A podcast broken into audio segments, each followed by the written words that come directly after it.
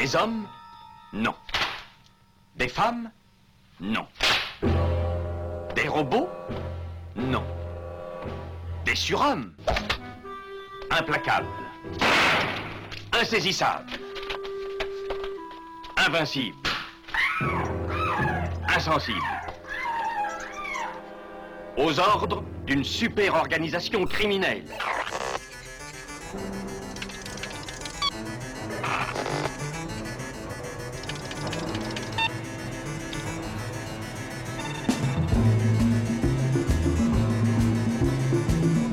Impossible Rien n'est impossible pour... Culture prohibée.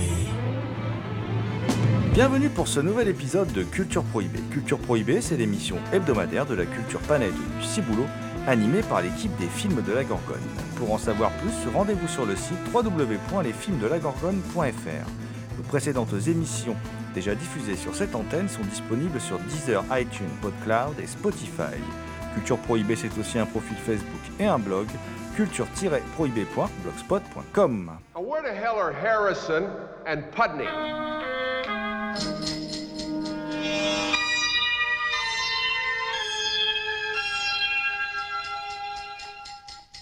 Au sommaire aujourd'hui, une spéciale sortie Blu-ray et DVD avec Le Malin et Au-dessus du volcan, deux films de John Huston sortis chez Carlotta, Les yeux de Satan de Sidney Lumet et Black Jack de Ken Loach sortis chez Rimini, Le jour des fous de George Dugdale, Peter Lytton et Mark Ezra disponible chez Extra Lucide Film. Enfin, nous évoquerons le cinéma expérimental d'Alain Mazard, dont quatre métrages, Rouge Silence, Le Jardin des Âges, Visage perdu et Actus, sont sortis en DVD chez Revoir. Alors c'est re, deux points, voir. Mais par contre, sur le site internet, c'est re-voir.com. Voilà, mais mm, ça c'est pour que vous y retrouviez plus facilement. Euh, mais de toute façon, on va parler de ces films directement avec le réalisateur Alain Mazard, que l'on retrouvera donc en deuxième partie d'émission, euh, lors d'un entretien où vous allez voir le, passionné Alain, Alain nous dévoile beaucoup des secrets de, de fabrication de son, de son cinéma. Pour aborder euh, toutes ces sorties, je suis accompagné euh, de mon chroniqueur euh, habituels et habitués. Je veux bien sûr parler de l'ami Thomas Roland, surnommé le loup-garou Picard, qui chaque nuit de pleine lune enregistre à l'écoute du cinéma diffusé sur RCA. Salut Thomas. Salut GG, et bien évidemment, bonjour à toutes. L'équipe de Culture Prohibée remercie Karine Bach, Mathilde Gibaud, Franck Lafont, Jean-Pierre Vasseur et Patrice Véry pour leur aide sur cette émission. Thomas, je crois que tu es venu, ta besace pleine de John Huston, un cinéaste euh, que je crois tu aimes beaucoup. Oui, j'ai- j'aime beaucoup John Huston. John Huston qui, qui quand même est un cinéaste qui a 73 ans, réalise Le Malin. Quoi. Le Malin, il, a 73 ans. hein. En fait, Le Malin, on lui propose d'adapter un, roman de, Flannery O'Connor, La sagesse dans, le sang. C'est le Michael Fitzgerald, un producteur, qui lui demande ça. Un producteur qui, par la suite, euh, sera connu pour... euh, euh, avoir produit The Pledge de Sean Penn ou Trois enterrements de, Tommy Lee Jones. Donc le, Malin, c'est le premier film qu'il produit et dont il écrit le, co-écrit le scénario avec Benedict Fitzgerald, que je, pense être sa femme. hein. Le Malin raconte l'histoire d'Azelmotz, un jeune homme qui revient de, de la guerre et qui trouve son foyer en ruine, ses parents et ses parents décédés. Il décide de partir dans une autre ville, fortement marquée par son grand-père, incarné par John Huston lui-même. Et il entretient une relation ambiguë avec la religion parce que son grand-père était un, était un prêcheur. hein. Il s'improvise alors pasteur et se met à prêcher dans les rues. Seulement, dans ses discours, il prône une religion dénuée de Dieu ou de prophète. Le film de John Huston raconte une révolte, celle d'Azelmotz, personnage intègre qui ne fait aucune concession, qui s'élève contre les imposteurs qui sont ici représentés par les pasteurs, les prédicateurs. Le personnage d'A- d'Azelmotz rappelle celui du capitaine arabe de Moby Dick, avec qui il entretient la même révolte contre Dieu, contre l'ordre établi ou même la fatalité. Brad Dourif incarne avec une conviction inébranlable ce jeune homme décidé à aller jusqu'au bout de ses idées et trouve là son premier grand rôle. Un rôle qui n'est pourtant pas évident car son personnage est- plutôt rigide, peu sympathique et peut même se montrer cruel et dénué d'empathie. Le malin n'est pas pour autant une charge contre la religion.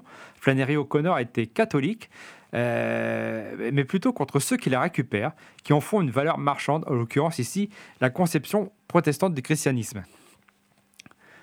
Pour John Huston, il s'agit aussi d'une occasion de filmer l'Amérique profonde, celle des maisons en bois, des petites villes de province, des petites gens, des paumés, des laissés pour compte. Il filme, avec il filme avec un certain naturalisme une Amérique en proie aux croyances, au désir de réussir. Finalement, quand Hazel Motz rachète une voiture, n'y a-t-il pas aussi chez lui ce désir d'accéder à une certaine idée du rêve américain?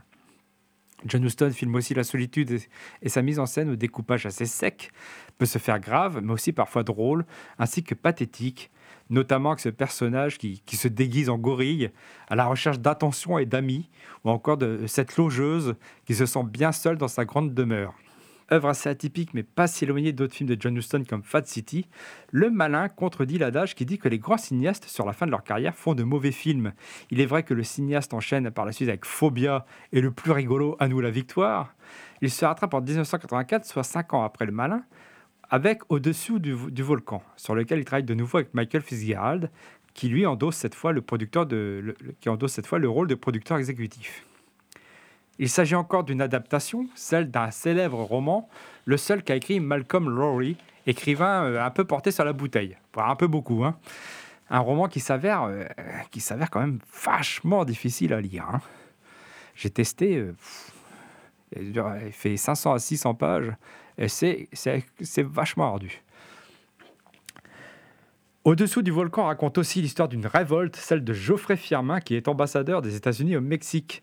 Sa femme l'a quitté et il a démissionné de son poste. Depuis, il sombre dans l'alcool jusqu'au jour où elle revient. Elle revient sous les traits de Jacqueline Bisset.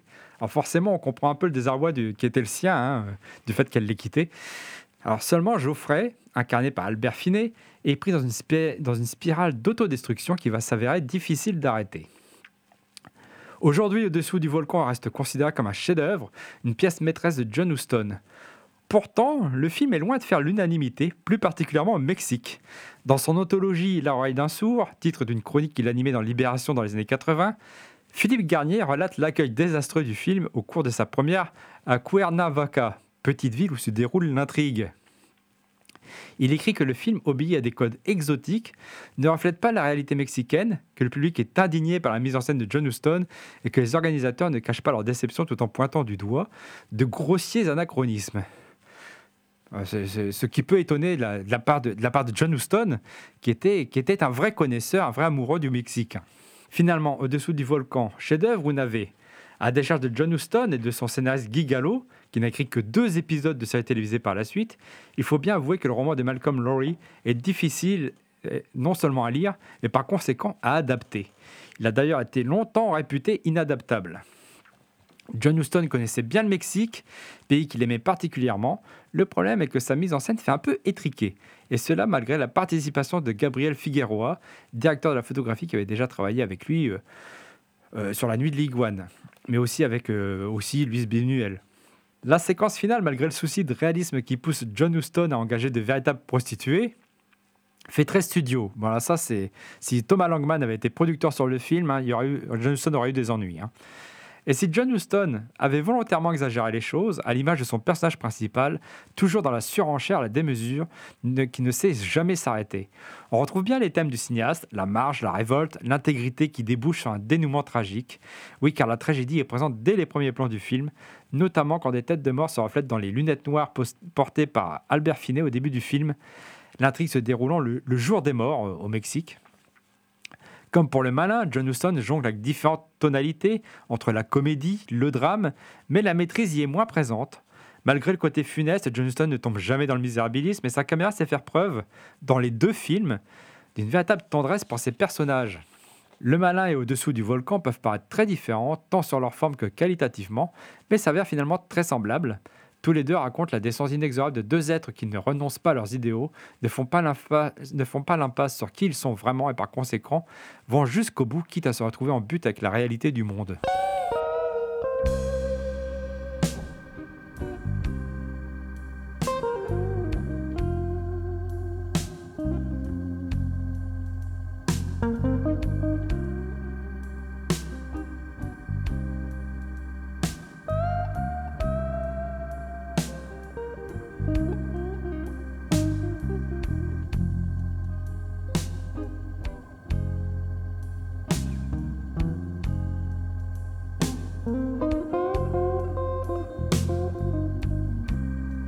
Écoutez Culture Prohibée.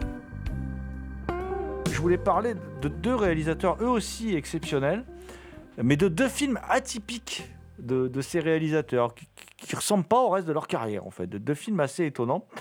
Les yeux de Satan de Sidney Lumet et Blackjack de Ken Loach. Alors, c'est deux films qui sont sortis euh, d'ailleurs chez Rimini, chez le même éditeur.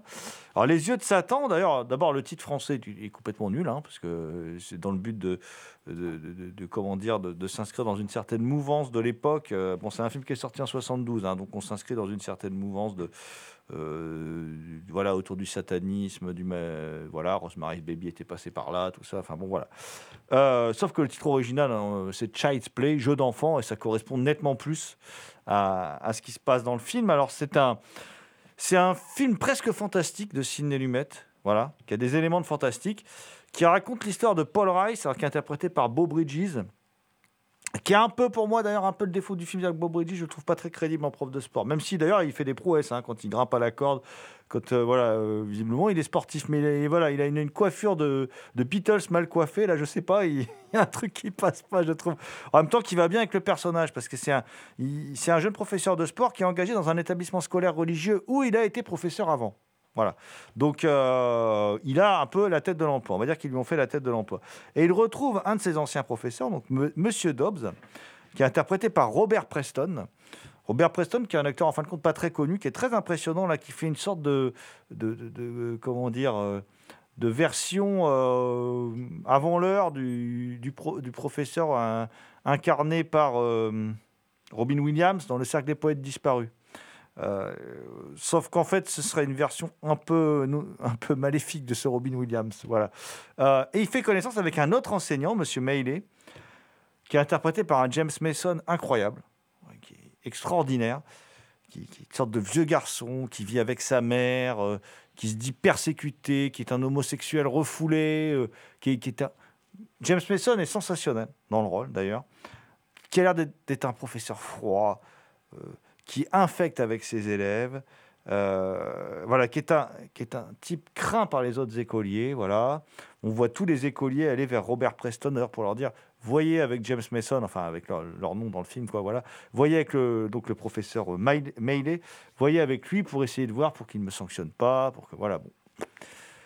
Drôle de personnage, très malaisant. En plus, Mason est excellent. Alors, il faut savoir qu'au départ, c'était James Mason contre Marlon Brando mais que Marlon Brando a pas voulu du rôle parce qu'il n'a pas voulu travailler avec Mason.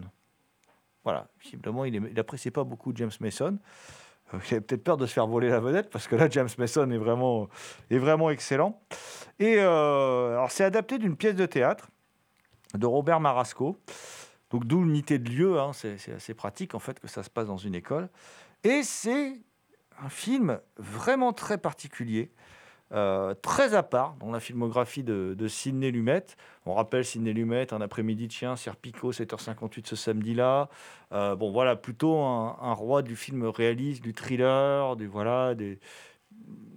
on le voit dans une ambiance fantastique. On est un peu surpris de le retrouver là, et euh, parce que dans cette école, il va se passer des trucs étranges. C'est un univers, il n'y a que des mecs, c'est une école pour garçons, c'est c'est une école euh, remplie de curés, évidemment. Les professeurs ne sont pas des curés. hein. Il, y a, quelques professeurs qui sont des curés, mais elle est dirigée par, par, l'Église, cette école. Mais, les professeurs ne sont pas tous des curés. En l'occurrence, euh, Bob Bridges, Robert Preston et James Mason ne sont pas des curés. Voilà. Même s'ils ont évidemment, ils sont censés euh, avoir des valeurs euh, catholiques. Voilà. Bon. Et dans cet établissement religieux, il se passe des trucs bizarres. Les élèves s'adonnent à des actes très violents. À un moment, il y a un élève qui se fait arracher un œil par les autres, qui se laisse faire, qui refuse d'attaquer les autres. Il explique qu'ils ont une sorte de pacte entre eux. Voilà. Mais de quel pacte parle-t-il? Est-ce que c'est un pacte démoniaque? Est-ce que il y a une ambiance comme ça qui plane pendant tout le film? Alors, je ne peux pas vous révéler le final du film, qui est vraiment assez surprenant. Et, euh, on assiste en fait on, adopte le point de vue de Paul Rice, donc de Beau Bridges, et on assiste à sa prise de conscience de ce qu'est le mal, vraiment. Il découvre ce qu'est le mal dans, ces, dans- en ces lieux. Et euh, Lumet n'aimait pas trop ce film. il trouvait qu'il n'avait pas su euh, saisir, euh, il n'avait pas su créer cette ambiance un peu fantastique qu'il souhaitait. Pourtant, le film a une ambiance très particulière, très malaisante. En fin de compte, le film a un traitement fantastique, alors qu'en fait, c'est pas vraiment du fantastique. Et euh, en, plus, le film, il s'inscrit dans quelque chose. euh, il s'inscrit dans quelque chose qui à l'époque se pratiquait beaucoup, c'est-à-dire que, que, le- comment dire, euh, le film laisse est ambigu, laisse au spectateur le choix de se positionner. Est-ce qu'il a vu un film fantastique? Est-ce qu'il a vu un film qui ne l'est pas? Voilà. En tout cas, ça reste un film très malaisant, vraiment flippant par moments.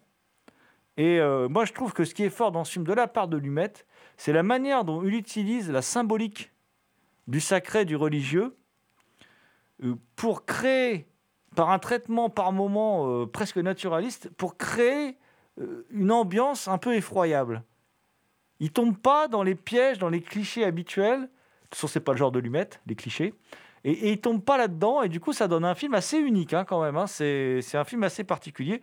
C'est pas le meilleur film de Lumet, mais bon, je, vous le conseille. C'est un film à part, et si vous aimez Lumet, si vous aimez les performances d'acteurs, euh, si vous aimez que la mise en scène soit soignée, vous allez passer un bon moment. Robert Marasco, c'est l'auteur de Notre Vénéré Chéri, qui a été adapté par Dan Curtis au cinéma sous le titre de Burnt Offerings, Trauma. Autre film euh, un peu atypique dans la carrière de, son metteur en scène, c'est euh, Black Jack. Alors, euh, Black Jack, c'est un, c'est un film très particulier. C'est un film de, de 1979, signé Ken Loach. Ken Loach venait de faire sa, fameuse trilogie avec Kess, Family Life. Enfin, c'est surtout Family Life qui l'avait vraiment euh, révélé aux- aux yeux de la critique, aux yeux du public. Et là, il fait un film pour enfants. Étonnant, voilà. Il adapte un auteur pour enfants, il fait un film pour enfants. Alors évidemment, dans le traitement, vous vous doutez bien que ça va pas ressembler à du Walt Disney, hein, évidemment. Et euh, ça va donner un film très particulier.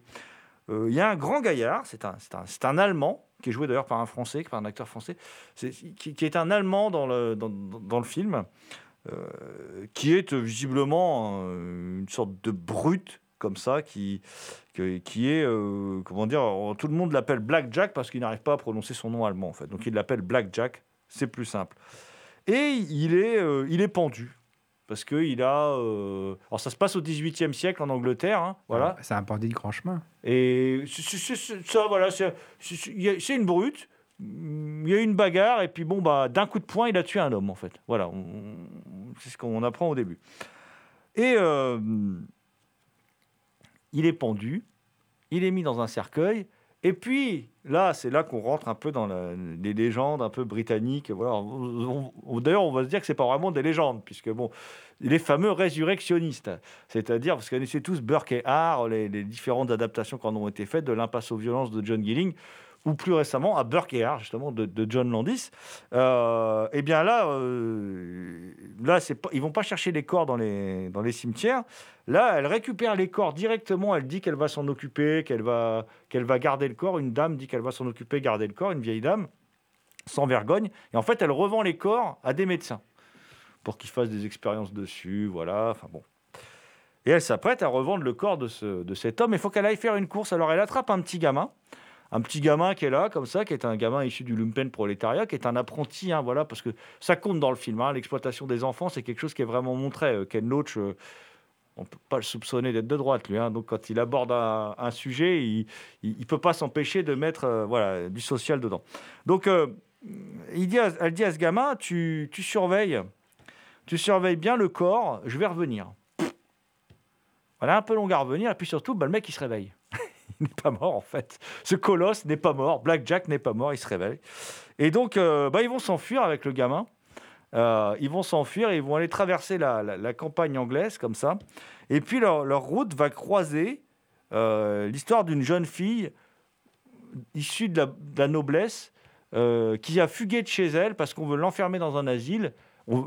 Alors qu'elle n'est pas vraiment folle, mais elle a, elle a en fait subi une forte fièvre. Et elle a eu sa santé mentale légèrement altérée, mais elle n'est pas euh, folle au point d'être enfermée dans un asile. Surtout qu'à un moment dans le film, on voit ce qu'est l'asile en question.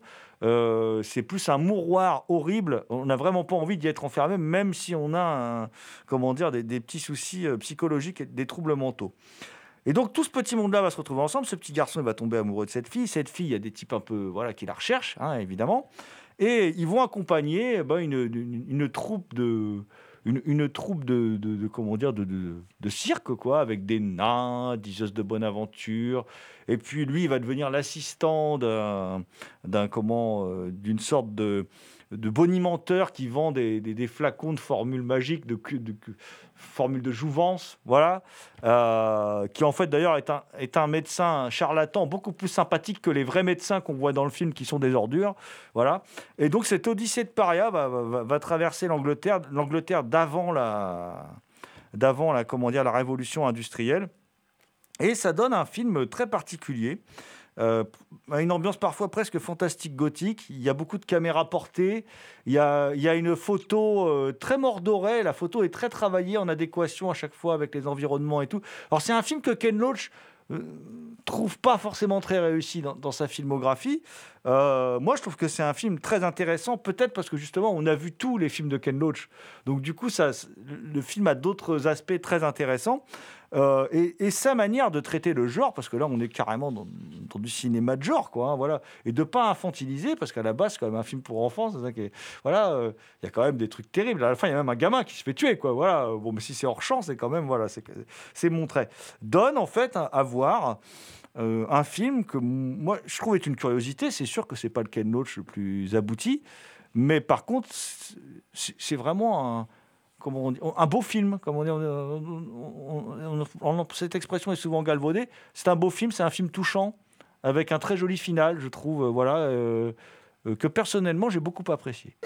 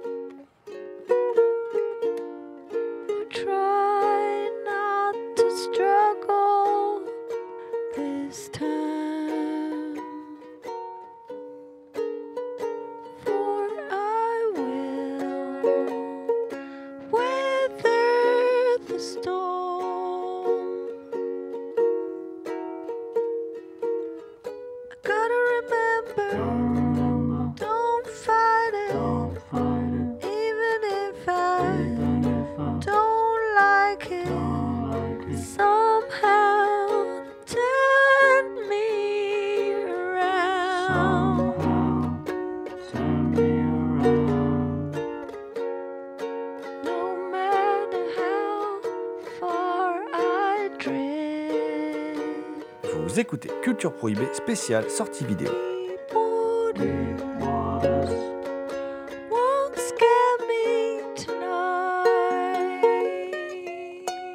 On va rester en Grande-Bretagne euh, parce que la Grande-Bretagne s'est emparée d'un genre très américain, très états-unien. Euh, alors longtemps après, alors c'est- là c'est pas du Ken Loach, hein, on est d'accord. Alors ils s'y sont mis à trois d'ailleurs pour le réaliser, mais tu vas nous en dire plus. On va parler d'un slasher qui s'appelle Le Jour des Fous avec la sublime Caroline Munro. Et oui, c'est grâce à nos amis d'Extra Lucide Film qu'on peut voir Le Jour des Fous. Le Jour des Fous, c'est du slasher euh, années 80 à la sauce, euh, à la, à, sauce à la menthe. hein. Euh, oui, euh, donc comme tu l'as dit, le genre s'est exporté et donc euh, voilà, ça donne Le Jour des Fous, réalisé, euh, écrit et réalisé par George Dodgedel, Mark Ezra et Peter Mackenzie Lytton, hein, qui ont fait euh, chacun plus ou moins. de- il y en a deux d'entre eux qui ont fait un film ensemble. Après, ils ont fait des épisodes de séries télé, euh, des téléfilms, etc. À l'origine, le film devait s'appeler April, April's Fool Day. Mais bien évidemment, comme il y avait un certain Fred Walton qui déjà était en production de son propre April's Fool Day, ils ont retitré ça Slaughter High. Donc euh, le film se déroule, euh, comme vous l'avez deviné avec ce titre, presque entièrement dans un lycée, mais un lycée qui est quasiment abandonné. Alors, tradition horrifique anglaise oblige, le film donne bien évidemment dans le gothique et n'hésite pas à mélanger les genres et les tonalités. Le début fait furieusement penser au Carrie de Brian De Palma, avec un bouc émissaire de la classe qui est humilié par ses camarades, une, bande de sacrés petits cons, hein, et qui vont bien mériter ce qui, ce qui va leur tomber dessus par la suite. hein, euh. Et donc ce, bonhomme va être, euh, ce, bouc émissaire va être défiguré à cause d'une mauvaise blague. Et dans un style, euh, et c'est filmé dans un style qui rappelle assez le, réalisme social anglais. hein. La séquence semble être, un, et la séquence semble être un, hommage au film de Brian De Palma. hein. Humiliation sous la douche, nudité, punition par le prof de sport qui impose des exercices au perpétrateur. Donc on a vraiment l'impression qu'on condense, qu'ils ont condensé euh, Carré de Brian De Palma là en une séquence. Et euh, donc, après, après que ce, personnage se soit fait défigurer, quelques années plus tard, les neuf familles sont conviées à une fête euh, de retrouvailles dans ce même lycée. Bon, seulement, ce même lycée maintenant est complètement désaffecté, hein, il est abandonné. Et en guise de fête, euh, cela va avant tout être, ça va, ça va avant tout être la leur de fête. Et le réalisme social cède alors la place à une mise en scène plus gothique, euh, avec les différents codes du slasher, mais aussi du film de maison hantée, hein, où la demeure est immense et isolée, avec couloirs labyrinthiques et orages grondants en pleine nuit noire. Pour confirmer une ascendance avec l'épouvante gothique, chère notamment au studio Hammer, comme tu l'as précisé, euh, GG, il y a Caroline Munro qui joue ici la Scream Queen de service au lieu de piloter des hélicoptères en bikini. Qui dit production anglaise dit une façon assez frontale d'aborder les choses. La réalisation s'avère quand même un peu inégale, hein, oscillant entre la caméra portée et des plans plus élaborés, mais montre les choses avec une certaine crudité. Le jour des fous n'est pas avare en nudité avec quelques poitrines offertes, mais surtout, mesdames, avec cet homme dont l'anatomie est filmée sous toutes les coutures. Seulement, ce qui nous intéresse ici, ce sont les meurtres. Oui, euh, parce que nous, on est un peu sadiques ici, hein, dont certains sont particulièrement imaginatifs et promettent des effets bien gore. Le film de ce trio infernal, tout en ne révolutionnant pas le genre, s'avère des plus sympathiques avec une belle utilisation des décors et une photographie assez soignée entre naturalisme et passages plus travaillés, en particulier dans les séquences nocturnes en intérieur où le directeur de la photo, Alan Pudney, joue avec des clairs-obscurs et des contre-jours. J'apporte cependant un, petit, bémol hein, par rapport à la, à la dernière séquence qui, je trouve, euh, est complètement inutile et puis euh, change complètement le sens du film en fait.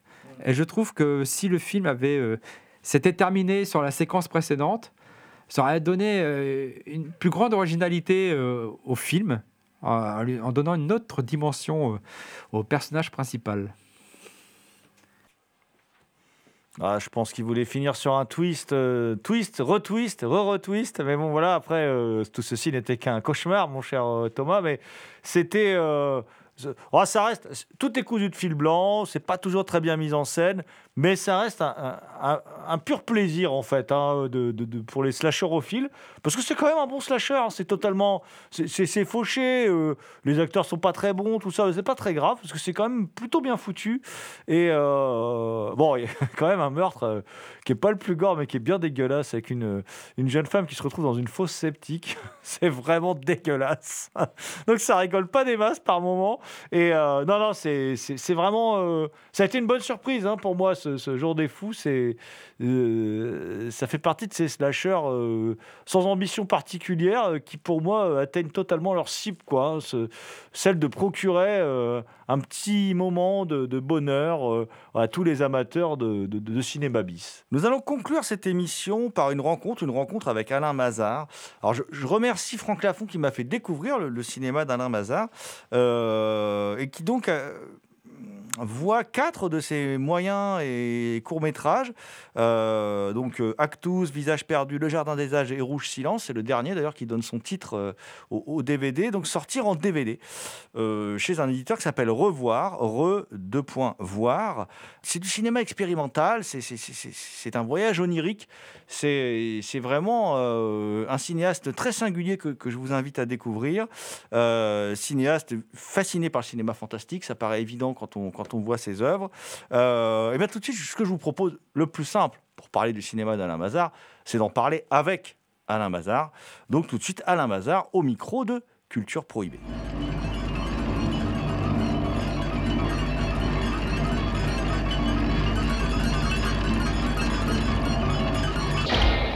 Pourquoi vous avez fait du cinéma Parce que c'est pas ce que laisse entrevoir votre parcours universitaire, maîtrise de mathématiques, licence de psycho, études de chinois.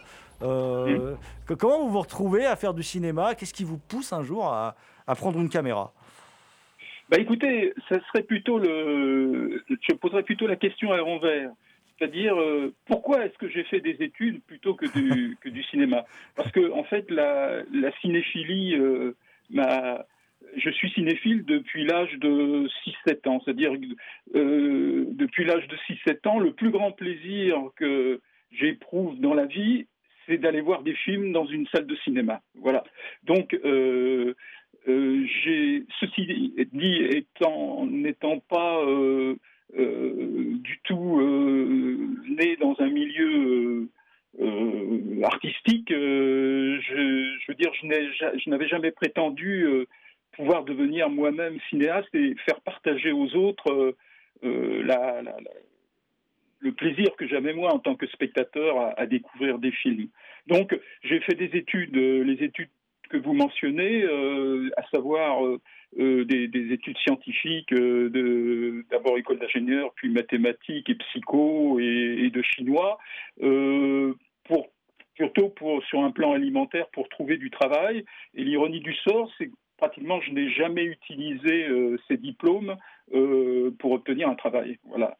Donc euh, j'estime avoir plutôt presque un peu perdu mon temps dans les études. Car pour moi, par exemple, j'ai hésité à me présenter à l'IDEC, qui était l'ancêtre de la FEMIS, mais bon, ce qui était euh, l'école de l'Institut des hautes études cinématographiques, donc qui était, ce qui était recommandé pour devenir réalisateur. Mais pour moi, le- les études et l'enseignement étaient à l'université et dans les écoles, d'une façon générale, étaient tellement reliés à quelque chose de un peu d'imposé, c'est-à-dire qui n'est pas peut-être pas basé sur une la curiosité personnelle qu'on peut avoir euh, euh, les uns et les autres euh, dans un moment donné, que finalement j'ai redouté de perdre ma passion de cinéphile pour le cinéma et de, de devenir euh, réalisateur en, faisant des études euh, dans une école. Voilà, tout simplement. D'ac- D'accord. Euh, Et votre filmographie, moi, je, je- je- elle est partagée entre documentaires, dont certains sur des cinéastes, d'ailleurs on y reviendra, comme Jacques Tourneur, Todd Browning, Douglas Sirk, de la fiction, Printemps perdu, Ma sœur chinoise, alors je cite que quelques titres, et des films expérimentaux, ceux dont on va plus parler aujourd'hui. Comment vous articulez ces, trois domaines de création euh, qui, sont, euh, qui, sont en fait très différents quand même euh, dans, ce, que, dans ce que vous proposez, c'est très différent. Bah, en, fait, j'ai commencé le, cinéma en tant qu'amateur, puisque je suis autodidacte. À l'âge de 16 ans, j'ai fait des films amateurs en Super 8.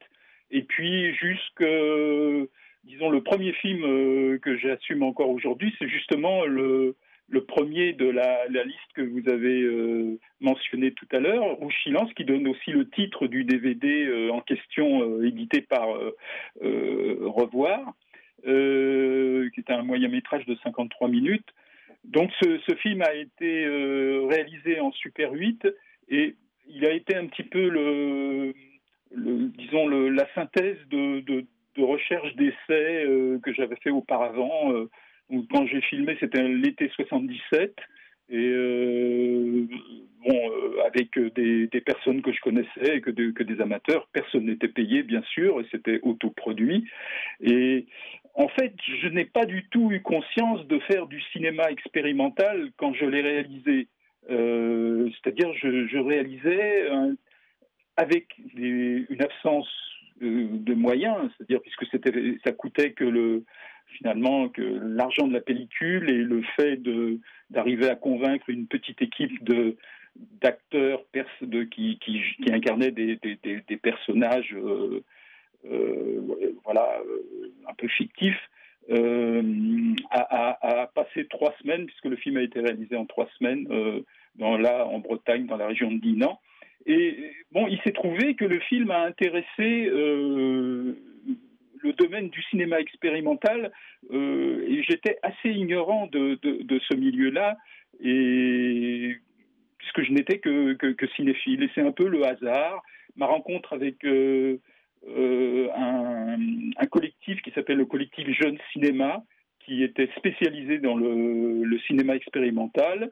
Et bon, son dirigeant, Marcel Mazet, qui, est malheureusement décédé euh, depuis un certain nombre d'années, euh, qui, s'est intéressé à, ce que je faisais. Et alors, à partir de ce, moment-là, ce film a, eu euh, de très bons échos, critiques notamment, et notamment par exemple de Jean-Jacques Bernard, qui est devenu plus tard euh, quelqu'un, un critique quand même très très reconnu, notamment euh, rédacteur en chef de Première à une époque donnée, et puis euh, de ciné classique, dépendant de, Ciné Plus et de Canal Plus.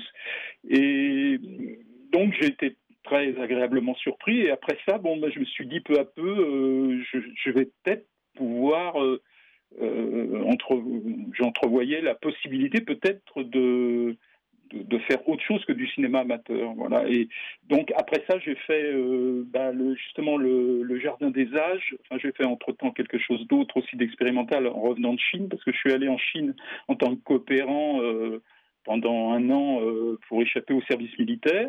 Et j'en ai tiré un journal filmé un film expérimental qui a été aussi présenté dans, des, festivals et qui a eu pas mal d'échos, même il y a eu un fragment du, du film a été montré sur euh, TF1 euh, dans une émission à 21h, ce qui serait impensable aujourd'hui. Et, et euh, après ça, j'ai fait donc le Jardin des Âges qui était fait là, pour la première fois avec une aide financière, ce que je n'avais jamais eu auparavant. Donc c'était en 1981-82. Et euh, ce film, bon, euh, qui est le second de la, de la liste du présente dans le DVD, euh, est un, a été fait avec très très peu d'argent. Le grec donne très peu d'argent, mais euh, au moins j'ai pu m'acheter une caméra 16 mm, donc à passer à un format moins euh, plus reconnu comme semi-professionnel, quoi, ou professionnel dans le domaine du documentaire. Sauf que c'était pas un documentaire, c'était quand même un film plutôt de fiction, mais encore là de fiction expérimentale. Et là, peut-être le côté expérimental était plus assumé dans la mesure où, euh, effectivement, j'avais déjà euh, eu l'expérience de, films précédents euh, dans, des festivals spécialisés, en particulier un festival dont, que je mentionne, que je tiens à mentionner, qui, a disparu depuis 1986, je crois, le festival de hier, qui à l'époque était un festival vraiment important avec une section euh, cinéma d'aujourd'hui euh, représentée par personnes comme euh, Pierre-Henri Delot, qui est devenu après le, pilier de la quinzaine des réalisateurs à Cannes, ou Rui Noguera, et, puis cinéma différent. Et c'était là que j'avais été sélectionné, représenté par Marcel Mazet, fondateur du collectif Jeune Cinéma. Et donc, le, avec, euh, c'est seulement partir de là que j'ai eu conscience effectivement de faire un cinéma euh, dans la catégorie expérimentale, comme vous disiez. Donc et, après ça, bon, grâce à ce, festival d'hier, euh, j'ai pu rencontrer pas mal de, gens, euh, un peu travaillant dans le cinéma, et pas forcément dans le cinéma, ce type de cinéma. Notamment, a été importante ma rencontre avec un, un critique de, de, cinéma, un jeune critique de cinéma euh, d'origine vietnamienne, mais français, euh, appelé NT Bin, euh, qui signe aussi dans la revue Positif sous le nom de Yann Taubin, euh, qui est bon quelqu'un qui était très ouvert à tous les cinémas, mais pour lui, le cinéma expérimental n'était pas euh, ce qu'il y avait de plus important, mais il avait eu la curiosité de, de venir ailleurs pour, euh, pour découvrir ce type de cinéma. Et euh, je cherchais à l'époque euh, un, un, acteur, euh, enfin, quelqu'un pour incarner un personnage asiatique, et euh, je lui ai proposé pour un film suivant le, le, rôle principal qu'il a accepté, film qui s'est fait encore aussi avec très, très peu d'argent, mais au-delà du souvenir, mais qui est quand même sorti en salle, dans une salle à Paris, et qui a miraculeusement euh, été sélectionné par l'INA pour être présenté euh, euh, sur TF1 à 21h. Vous imaginez un film, un film, alors là encore aussi expérimental que ceux que vous avez vus un peu dans le même ordre, dans la même lignée que Rouge Silence, quoi. Et euh, voilà. Et en plus, c'était un film d'une heure, donc c'était bon, c'est totalement impensable aujourd'hui, bien sûr, même si ça passait, euh, même je crois qu'à 2 heures du matin sur Arte, euh, dans la émission La Lucarne, ils n'en voudraient pas. C'est un petit peu pour décrire la chose. Voilà, et, je mentionne ma rencontre avec euh, Ntebin parce que c'est lui un petit peu qui m'a encouragé à, disons, à aller vers la fiction euh, pure et dure, disons, euh, en respectant euh, plus le- les, codes de la fiction traditionnelle. Et il m'a dit pourquoi tu n'écrirais pas un scénario de, de- film tenant sur une dramaturgie habituelle pour sortir un petit peu de, si vous voulez, de la, quand même de la marge que représente et qu'a représenté et que représente encore euh, en grande partie le, cinéma expérimental. Parce que c'est vrai que c'est quand même un cinéma euh, qui est qui n'a pas beaucoup euh, possibilité d'être vu. Il avait dans les années 70, 80 euh, une possibilité, comme j'ai souligné, par exemple, de, de montrer dans des chaînes euh, invraisemblables comme TF1, euh, tout ça, euh, ou même de sortir en salle. Mais maintenant, aujourd'hui, c'est absolument impensable, quoi, je veux dire. Et, même à l'époque, bon, quand je suis passé en 88, 90 à la réalisation de mon premier long métrage, produit justement par euh, eh bien, euh, c'était déjà euh, très très difficile d'échapper à une marge euh, très très frustrante. Parce que en fait le temps moi enfin ce qui, ce qui est déterminant pour moi c'est c'est l'énergie le travail le temps qu'on met dans, dans, dans un film. Moi je, je, suis un adepte de de, de, la conception artistique de Rilke euh, qui est de, de dire qu'on n'existe qu'à travers son propre travail. Voilà je, je crois que l'individu n'existe euh, en tant que tel que, que par tout le travail qu'il fournit et ce, qu'il, euh, ce qui en est le résultat. Voilà. Alors, en l'occurrence, quand on, il s'agit enfin, de travail artistique, bah, là, c'est, le travail de, fabrication d'un film. Il y a des rapports d'ailleurs avec le parcours initiatique euh, alchimique, qui est l'un des thèmes d'un des films, euh, voilà, des DVD.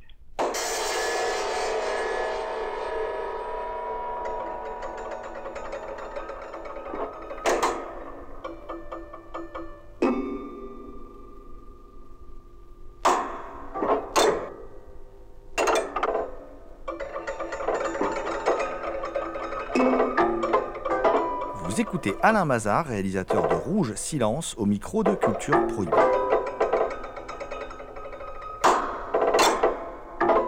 Le documentaire, bah, ça s'est fait un petit peu plus naturellement parce que la, différence entre le, la fiction et le documentaire, bien sûr, elle, est bien là. Euh, mais hum, moi, j'ai jamais tellement considéré euh, le documentaire euh, de façon classique. C'est-à-dire, ce qui me motive euh, dans, la réalisation d'un documentaire, c'est le sujet, bien sûr, parce qu'il y a beaucoup de sujets qui m'intéressent, que ce soit de réaliser des films sur des réalisateurs, des cinéastes, ou, euh, sur des sujets donnés. Enfin, j'ai fait un film sur l'opéra chinois, euh, le pavillon pivoine notamment, ou de- de- des choses comme ça. Bon, qui ne sont bon. Mais ce que je veux dire, c'est c'est le regard sub. Je, je m'autorise dans un documentaire un regard subjectif, voilà. Et euh, ce qui devrait pas forcément être le cas. euh, pour euh, beaucoup de documentaristes, c'est pas la bonne méthode.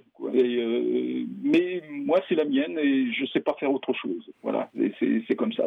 Je suis pas sûr d'être la meilleure personne pour faire des documentaires. Des- D'ailleurs, ni des fictions non plus, et, ni de l'expérimental non plus. Donc, ce que je fais est assez un peu inclassable, malheureusement. Et euh, voilà. Alors peut-être, euh, je, je suis peut-être un réalisateur singulier, mais je n'ai jamais recherché à être singulier parce que je- j'ai plutôt tendance à souffrir de cette singularité parce que ça me ferme beaucoup de portes. Voilà. Et euh, je rame toujours à l'âge de bientôt 66 ans pour réaliser des films. Euh, voilà. Mais, maintenant, je, reviens pratiquement au cinéma expérimental parce que euh, je viens de réaliser la, de, finir le montage d'un long métrage de 66 minutes euh, qui est plutôt dans l'ordre, euh, sur la même lignée que Rouge Silence, dans, dans, dans, dans l'état d'esprit, dans la mode de fabrication, c'est-à-dire film fait sans équipe, où je suis seul à, la technique et, et des acteurs. Et bon, je suis content, remarqué de l'avoir fait, et, c'est très très bien. Mais ce qui est frustrant, c'est après la diffusion. C'est-à-dire que je sais d'avance que je vais forcément être dans une marge et euh, euh, voilà, que, le film, à moins d'un miracle, d'être sélectionné dans un, des grands festivals euh, qui permettent d'avoir une sortie, un semblant de sortie, parce que maintenant même les films de, Cannes ou Le Carnot Venise euh, ou Berlin, euh, souvent euh, n'ont droit qu'à des sorties euh, toutes petites. Alors vous imaginez le cinéma underground là-dedans. euh, Quand on voit Rouge Silence, euh, bon, qui, est un- qui est une sorte de trip, qui est un voyage onirique en en fait, dans lequel il y a des images vraiment folles qui s'entrechoquent comme ça. C'est, mais, mais, mais ce n'est pas. euh, alors moi, je me rappelle de ces fleurs qui saignent, qui m'ont particulièrement impressionné, mais ce n'est pas. Je veux dire, c'est, aussi un film très maîtrisé. Moi, je trouve qu'il y a un énorme travail sur le découpage, le montage, le cadrage. Il y a des idées de plans complètement folles dans le film. Euh, Comment vous, travaillez Parce qu'il y a un nombre de plans, je pense, qui doit être très, très, pour une toute petite production indépendante, le nombre de plans doit être assez fou, je pense. Comment vous, travaillez? Est-ce que vous avez un découpage préétabli? Co- comment vous, co- comment vous pensez votre film avant la mise en scène, avant vraiment de vous mettre euh, à travailler euh, concrètement? Bah, écoutez, euh, la- l'avant, il n'y en a pratiquement pas. C'est-à-dire que tout se fait au moment du tournage. Et au moment du tournage, c'est-à-dire, bon, il y a un thème. Bon, là, c'était euh, l'idée de, euh, traduire euh, euh, le monde intérieur euh, d'un d'un autiste, disons, qui, qui passe pour un idiot du village sourd et muet. Voilà, en gros, pour, pour, pour, faire court. Donc, traduire cette perception en images et en son. Euh, alors, le son, euh, il n'y a absolument pas de son synchrone, euh, à part quelques sons euh, que j'ai enregistrés euh, autour.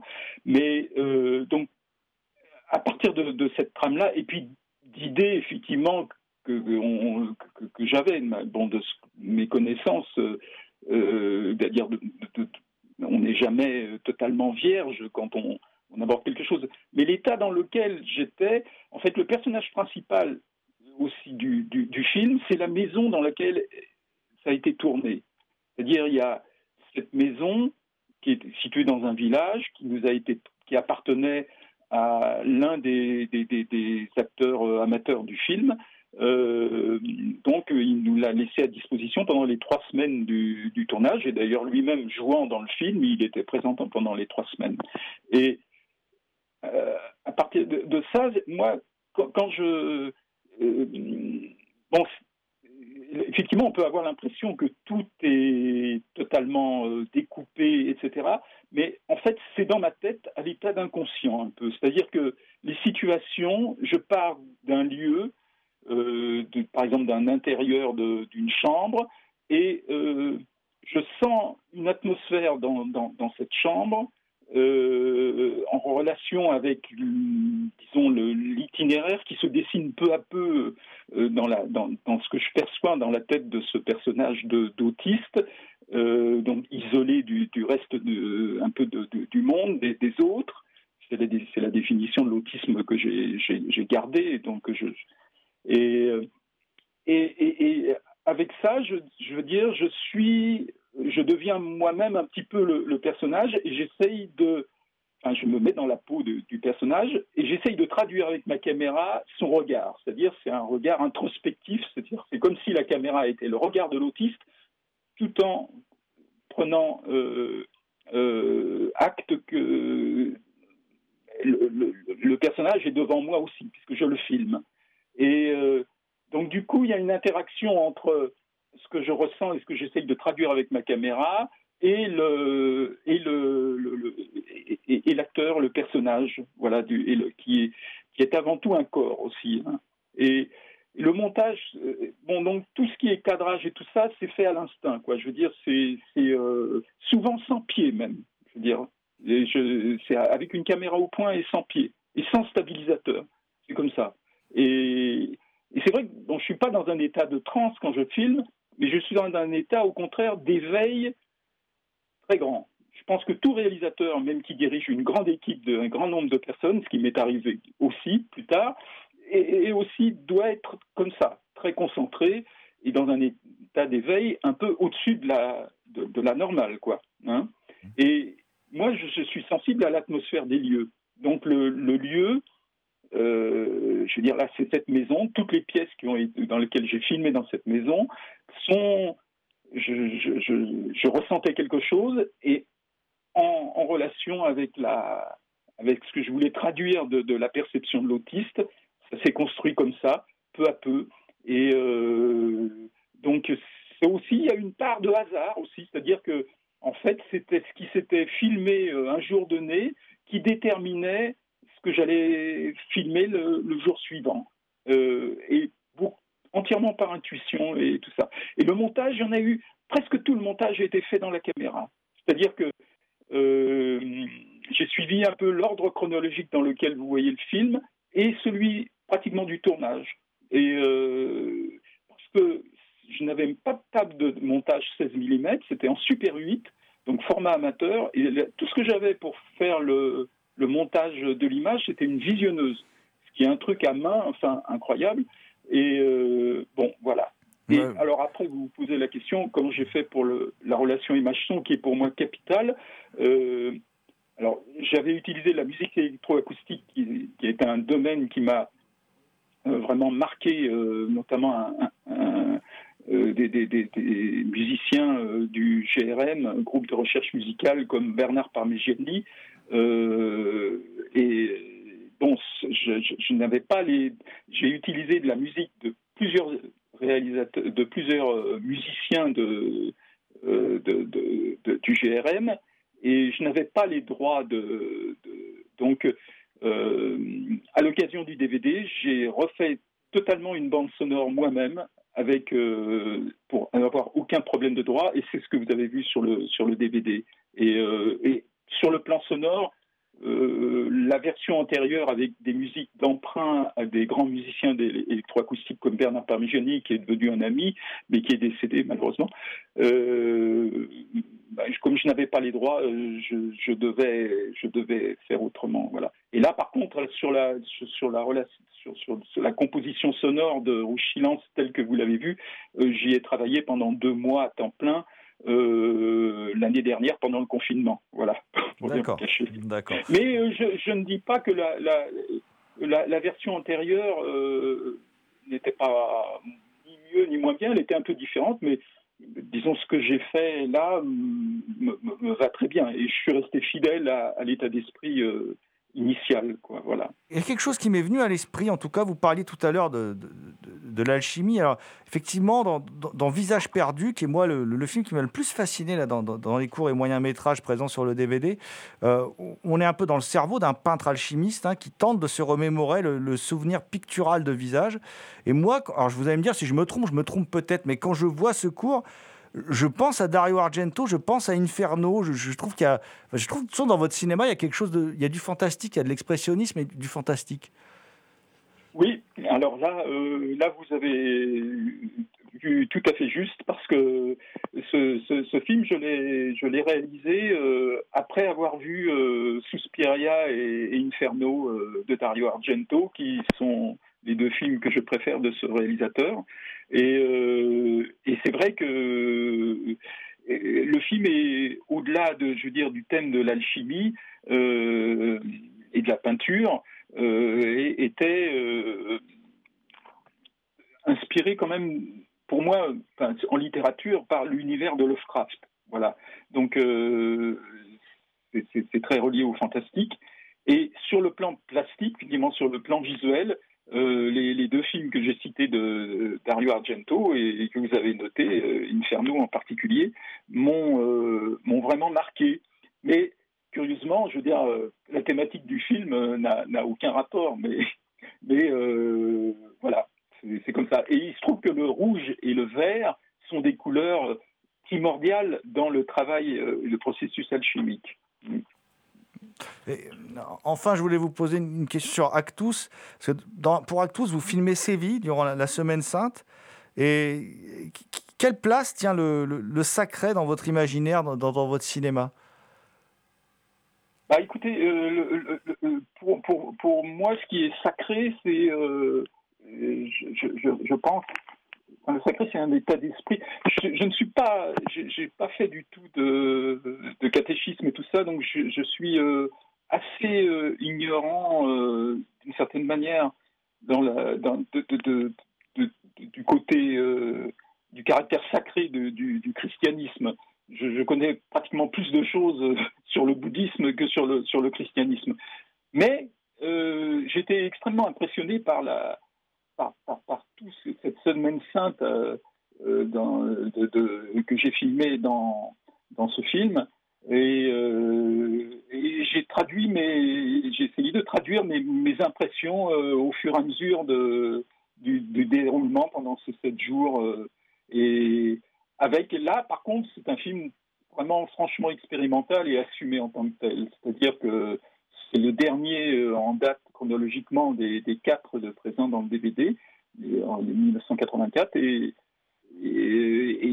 bon, le, film est même sans montage ultérieur, c'est juste du, euh, c'est vraiment la, perception que j'avais de la de la semaine sainte pendant le son, son déroulement.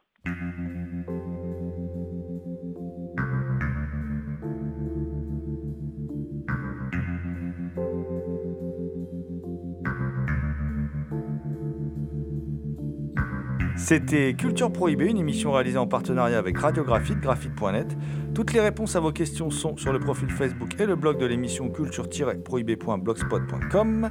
Culture Prohibée est disponible en balado-diffusion sur Deezer, iTunes, PodCloud et Spotify. Culture Prohibée était une émission préparée et animée par votre serviteur Jérôme Potier, dit La Gorgone, assisté pour la programmation musicale d'Alexis, dit Admiral Lee. Une émission animée avec Thomas Roland, dit le loup-garou Picard and the Last but not the List. Je veux bien sûr parler de Léo Manien à la technique. Salut les gens, à la prochaine.